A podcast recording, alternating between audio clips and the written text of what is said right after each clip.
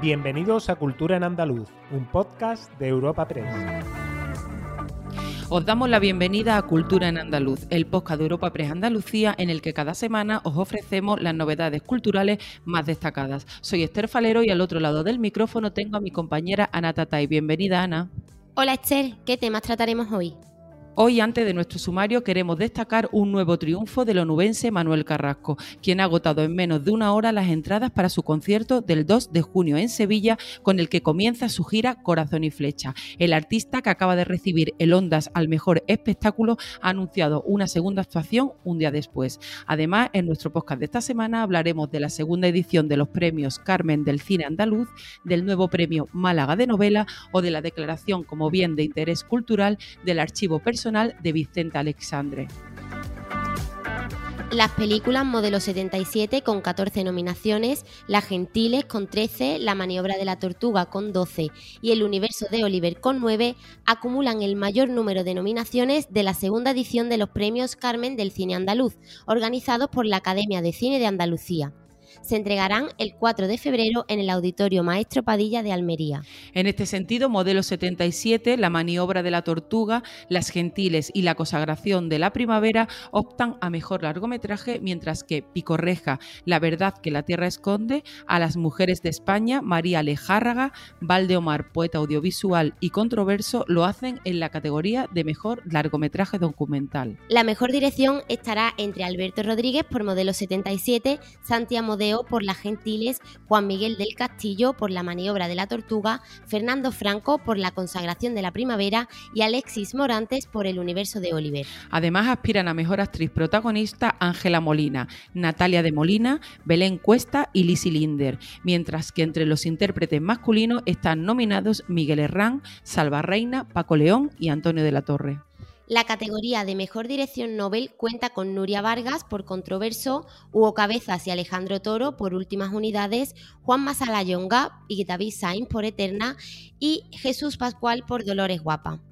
Habla la diputada provincial de Cultura y Cine, Almudena Morales. Estoy encantadísima, ilusionadísima. La verdad es que ya tenía muchas ganas después del éxito del Festival de Cine Internacional de Almería, de FICAL, que hemos tenido este año hace nada seguimos estando eh, al pie del cañón con el cine, seguimos estando de moda, Almería es tierra de cine y ahora ya estamos presentando estos premios Carmen, que bueno, que por parte de la Diputación se hizo una apuesta tremendísima para que Almería fuese la segunda edición. Es importantísimo porque había otras grandes ciudades de, la comunidad autónoma de Andalucía detrás de estos premios y bueno, conseguir que seamos eh, eh, la sede en este segundo año, pues todo un éxito. A continuación, escuchamos a la presidenta de la Academia, Marta Velasco. Para nosotros es un honor, es una alegría y es un orgullo poder venirnos a Almería a hacer la segunda gala de los premios de cine andaluz, los premios Carmen en una tierra de cine, en una tierra internacional que, nos, que es multiconocida, multipremiada y bueno, tenemos un reto y es que queremos eh, llegar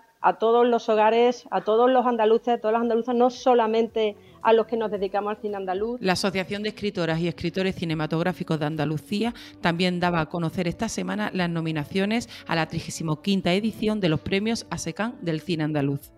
Esta edición cumbrará igualmente como mejor película andaluza a El universo de Oliver, La consagración de la primavera, Las Gentiles o Modelo 77. Se entregarán el próximo mes de enero en Sevilla. El jurado, tras realizar las oportunas deliberaciones y confirmando su decisión a la fecha de la, de la presente, se acuerda por mayoría, por mayoría, es importante el dato, por los miembros del jurado que la obra ganadora sea una novela española que luego pasó a llamarse El querido hermano, que es como se va a llamar, El querido hermano. Su autor resultó ser Joaquín Pérez. Así desvelaba este lunes el poeta y escritor Luis Alberto de Cuenca el nombre del nuevo premio Málaga de novela, el cordobés Joaquín Pérez Azaustre, por su obra El querido hermano. Este libro está basado en la biografía de Manuel Machado y su relación cordialísima hasta el final con su hermano Antonio. Esta relación se dio pese a que el azar ubicara a cada uno de los hermanos en una trinchera ideológica diferente durante el conflicto armado de 1936. Además, el jurado aseguraba que la obra presenta una intensa poética de carácter connotativo, que hace aún más atractiva su factura literaria. Al galardón convocado por el Ayuntamiento de Málaga en colaboración con la editorial Galaxia Gutenberg se han presentado 278 originales, fundamentalmente procedentes de España, pero también de otros países como Argentina, Austria, Chile, Cuba o Estados Unidos. La figura de Manuel se ha cogido siempre con alfileres y se ha quedado reducida a un par de sonetos que escribió cuando estaba en Burgos eh, a, favor, a favor de Franco en unas circunstancias muy concretas y, cuando se ha hecho el relato de los dos hermanos se ha obviado el profundo amor que se tenían. Y ese amor no me lo he inventado yo, sino que solo hace falta rastrear un poco las vidas de los dos y la correspondencia entre ambos para ver que fue un amor que se mantuvo en, la lealtad más absoluta hasta el último. Y continuamos en el ámbito literario. El archivo personal del poeta y premio Nobel de Literatura Vicente Alessandre ha sido declarado bien de interés cultural por la Comunidad de Madrid. Con un alto valor patrimonial, este archivo representa la memoria viva de Alexandre, galardonado con el Nobel en 1977. Además, resulta de gran importancia para comprender la historia de la literatura española contemporánea. Está formado por un importante fondo documental, en torno a 6.400 documentos, y el volumen total de su biblioteca, formada por 4.250 unidades, muchas de ellas primeras ediciones. Asimismo, engloba otros elementos como pinturas, grabados y hasta objetos personales como sus gafas, el abrigo o el fras que vistió para la ceremonia de ingreso en la Real Academia Española en 1950. Escuchamos al vicepresidente y consejero de Educación y Universidades de la Comunidad de Madrid, Enrique Osorio. Ha sido declarado bien de interés cultural el archivo personal del Premio Nobel de Literatura Vicente Alexandre por su importancia cultural histórica y por el valor bibliográfico y archivístico de ese conjunto documental. De esta manera, el legado del poeta tendrá la máxima protección, ya que se garantiza la adecuada conservación, se evita su exportación, facilitamos el estudio de la figura y del proceso creativo del escritor. El archivo representa la memoria viva de Alexandre, destacando por su singularidad, unidad e integridad. La Diputación cumple 200 años de historia. Vive con la institución el bicentenario de la creación de la provincia de Almería con un amplio programa de actividades, exposiciones, conferencias, mesas redondas y publicaciones para celebrar los 200 años de trabajo e identidad almeriense. Más información en dipalme.org. Orgullo almeriense, Diputación de Almería, tu provincia. Ahora nos vamos hasta Málaga, donde la colección del Museo Ruso vuelve a vincularse con la cultura y el arte ruso tras quedar paralizada en la ciudad por la guerra de Ucrania, y lo hace con tres nuevas exposiciones vinculadas al arte soviético. De este modo, en la exposición Arte ruso, una mirada inglesa, una colección privada de pintura rusa, Jenny Green ha reunido un grupo excepcional de pinturas y dibujos que reflejan el esplendor de la creación artística rusa de los siglos XIX y XX. La instalación For Sale constituye un claro ejemplo del conceptualismo emocional y autobiográfico de Ilya y Emilia Kabakov, que quieren transmitir al espectador la sensación de ausencia propiciada por el exilio. Y en Ausentes, eh, José Manuel Ballester, Premio Nacional de Fotografía, se refiere a la desaparición de las obras del Museo Matriz de San Petersburgo en la sala de lo que era su filial malagueña. Escuchamos al fotógrafo José Manuel Ballester. Y en esta exposición que he titulado Ausentes, pues hay muchas ausencias es un, es un cúmulo de ausencias.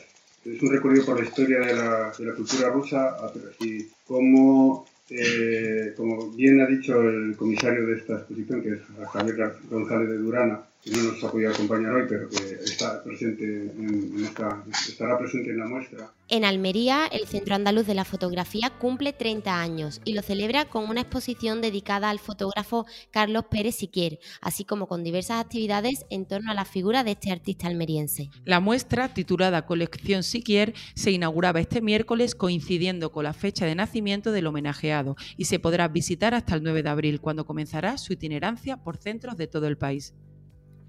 La exposición está formada por 90 imágenes que recorren la trayectoria de uno de los grandes innovadores de la fotografía española contemporánea, ganador en 2003 del Premio Nacional de Fotografía. Además, alberga obras de otros 16 fotógrafos contemporáneos y objetos nunca antes expuestos. El director general de Patrimonio Histórico e Innovación y Promoción Cultural, Mario Martín Pareja, subrayaba la mirada innovadora e inquieta del fotógrafo almeriense. Sin apartarse nunca de lo real, sin manipular sus imágenes, el almeriense Carlos Persiquier nos conmovió con sus fotografías del barrio de La Chanca y luego, y siguiendo con las transformaciones incesantes de su mirada inquieta, innovadora y curiosa, se adelantó al uso internacional del color en la fotografía. Pues la fotografía es una forma del pensamiento y Pérez Siquier nos dio muchas cosas a través de ella, aparte de esta lectura contemporánea de lo que, lo que deben de hacer los buenos artistas. Y terminamos nuestro repaso semanal con los premios PAD 2022, que entregará en Sevilla este próximo lunes la Asociación Andaluza de Compañía y Profesionales de la Danza. La gala estará conducida por los volantes de la Puebla. Los premios PAD reconocen la labor de los profesionales y creadores de la danza andaluza en seis categorías. Y además la asociación organiza ese mismo día por la mañana la jornada para la generación de oportunidades de colaboración entre programadores y compañías de danza de Andalucía y Portugal. Natalia Jiménez, presidenta de la Asociación Andaluza de Danza. Asociación Andaluza de Danza hemos tomado la iniciativa de crear una jornada para que puedan generar encuentros y diálogos entre programadoras y programadores compañías de danza en Andalucía y Portugal. Luego por la noche tenemos la celebración de, de nuestra treceava gala de los premios andaluces de danza eh, y que sucederá en el Teatro de la Fundición de Sevilla.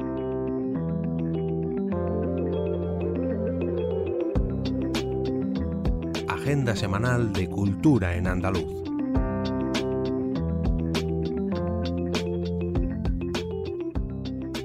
Y ahora os ofreceremos algunos planes para los próximos días. Esta semana comenzamos con literatura, ya que dentro del ciclo Universos Literarios, que se celebra en los centros Caixa Forum de la Fundación La Caixa, organizadora del ciclo junto a la Fundación José Manuel Lara, este viernes el novelista Manel Loureiro estará en Sevilla hablando de cómo escribir una novela y no morir en el intento. El acto será a las 6 de la tarde. La Biblioteca Provincial de Córdoba alberga este viernes la representación teatral del Tesoro de Isidoro y un taller de caligrafía romana los días 27, 28 y 29 de diciembre. Además, el jueves 22 se celebrará el tradicional concierto de Navidad de la Orquesta de Córdoba. La Coral Polifónica Ciudad de Marbella en Málaga ofrece estos días varios conciertos de villancicos y música navideña. El primero de ellos tendrá lugar este mismo jueves a las ocho y media en el Centro Cultural Trapiche de Guadaiza de San Pedro de Alcántara y el día 17 a las ocho y cuarto será en la Iglesia del Calvario de Marbella. Además, el 22 a las siete y media de la tarde también tendrá lugar en la Iglesia de la Encarnación. Todos los conciertos son con entrada gratuita. La formación musical malagueña Gospelit va a ofrecer dos conciertos navideños, así que seguimos con, con, todas las actividades navideñas.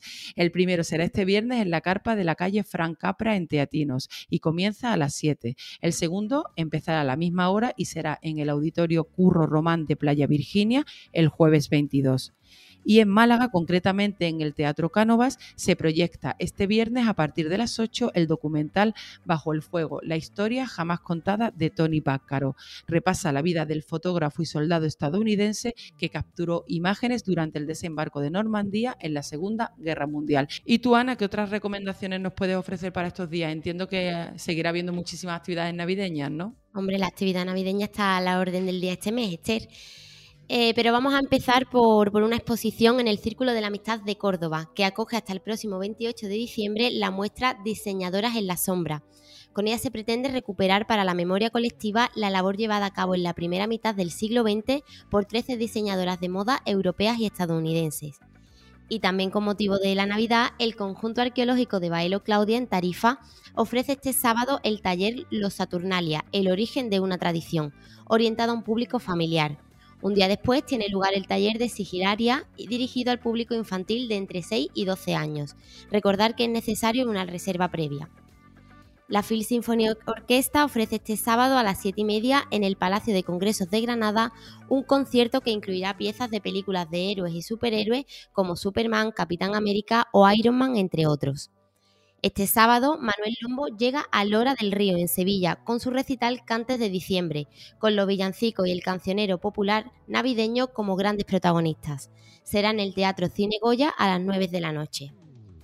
Disfrutad, os esperamos el próximo jueves en una nueva entrega de Cultura en Andaluz y como siempre os decimos y que, que queremos que nunca olvidéis, la cultura nos hace más libres. Despedimos esta entrega de Cultura en Andaluz invitando a todos nuestros oyentes a descubrir el resto de episodios de este podcast, así como todo el catálogo de programas de nuestra red a través de europapress.es barra podcast. Recuerda que además todos ellos están disponibles en las principales plataformas de podcasting.